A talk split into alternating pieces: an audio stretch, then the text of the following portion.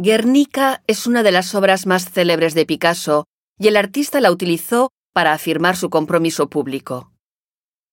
He aquí una serie de estudios preparatorios dibujados a lápiz en blanco y negro.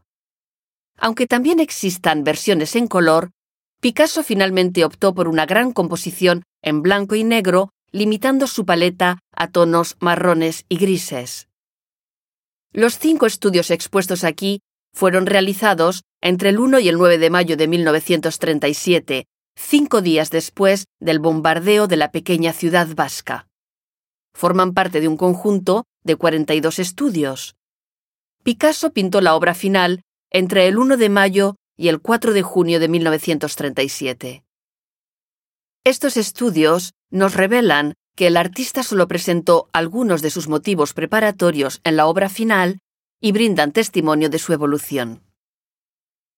En el primer dibujo, expuesto en la pared de la izquierda, descubrirá un personaje que emerge del borde derecho, se dirige hacia el centro del cuadro y sujeta con su brazo extendido una lámpara. Esta figura sí estará presente en la composición final. Observe el motivo del caballo que aparece desde el primer día y que Picasso trabajó bajo diferentes ángulos, entero, con la cabeza inclinada o alzada, como en el cuarto estudio. El animal parece estar agonizando. Bosquejado en un trozo de paquete de tabaco, el tercer estudio traduce la urgencia de Picasso, que dibuja en todos los soportes a su alcance. El último estudio es el más elaborado. Revela una vista de conjunto de la obra que está por llegar y anuncia la distribución final de los diferentes motivos. Guernica fue un preludio, y la Guerra de España siguió inspirando a Picasso.